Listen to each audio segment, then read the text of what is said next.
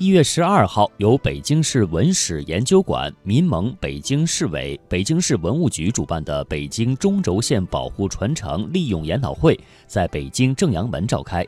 北京市文物局明确了自南向北十四处遗产点，并且已本基已经基本确定到二零三零年要基本达到中轴线申遗的要求。这则消息也是让人们对北京中轴线的历史变迁更加关注。明代北京城的中轴线呢，是基本延续了元大都的中轴线，并且在元代的基础上有很大的创新和发展。一是紫禁城向南扩展，强化了皇帝面南而王的地位。在嘉靖年间修建外城，继续向中轴线是向南延伸到了永定门，使进入皇城的距离拉得更长了，纵深感也更强。二是，在紫禁城后堆积了一座土山。当时叫做万岁山，后来改为景山，这样使紫禁城形成了背山面水，也就是金水河的态势，有了靠山。这座山也起到了镇山的作用，镇压了前朝的王气，增加了中轴线的制高点。第三呢，就是将元朝安排在城东西两侧的太庙设祭坛，安排在了皇城内。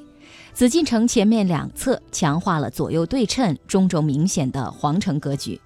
第四呢，就是将钟鼓楼移到了元代中心台的位置，使中轴线在此恰到好处的结束。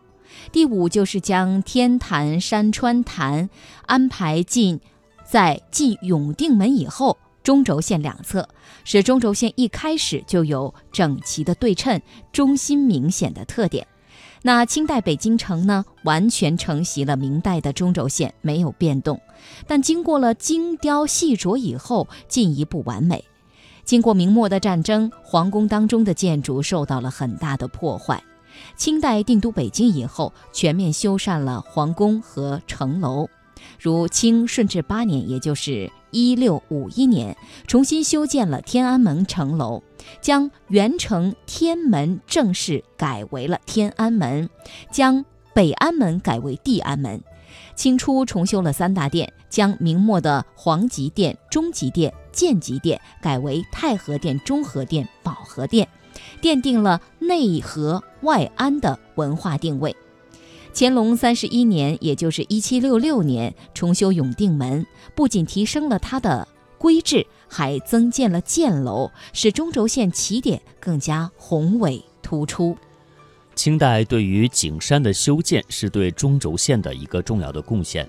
清顺治十三年，也就是公元一六五五年，把明代的万岁山正式改名为景山。它不仅寓意观景之山，还有更深的含义。